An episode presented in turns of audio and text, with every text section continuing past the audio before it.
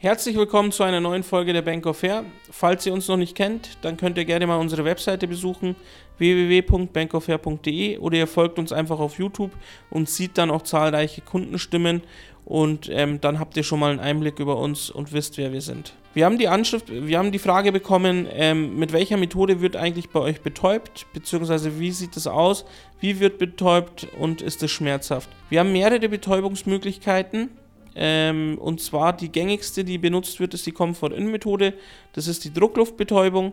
Das bedeutet, es wird erst mit Druckluft betäubt und im Anschluss dann örtlich mit Spritzen. Die Druckluftbetäubung nimmt natürlich ähm, den Schmerz der Spritzen, so dass es natürlich dann nicht schmerzhaft ist. Seit dem neuesten haben wir die Twilight Mode. Die Twilight Mode ist ähm, sozusagen der Dämmerschlaf. Das bedeutet, wir haben auch natürlich die Möglichkeit, äh, den Patienten in einen Dämmerschlaf während der Betäubungsphase zu setzen. Das bedeutet, dass sie einen Schlaf haben, sage ich mal, von 15 Minuten. Sie merken von den Spritzen dann überhaupt nichts. Nach 15 Minuten sind sie dann wieder da und ähm, sie merken natürlich nichts von der Haartransplantation. Das ist eigentlich eine sehr gute Methode. Die ähm, Twilight Mode, die ist äh, mit einem Aufpreis verbunden, das kann ich euch schon mal sagen, weil eben dafür auch bestimmte Maschinen und ähm, bestimmtes Personal benötigt wird, die das dann natürlich auch durchsetzen.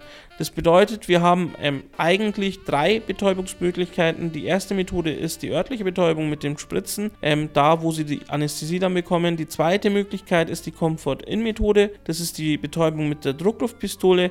Und die dritte Methode ist die Twilight Mode, das ist der Dämmerschlaf. Und die schmerzfreiste mit 0% Schmerz ist natürlich die Twilight Mode. Und ähm, wir hoffen dann natürlich auch denjenigen bzw. den Patienten damit geholfen zu haben, die natürlich dann auch eine Nadelphobie haben oder eben dann auch ähm, Angst vor eben der Betäubung haben. Dann ähm, bedanke ich mich schon mal und hoffe natürlich euch die Frage beantwortet zu haben.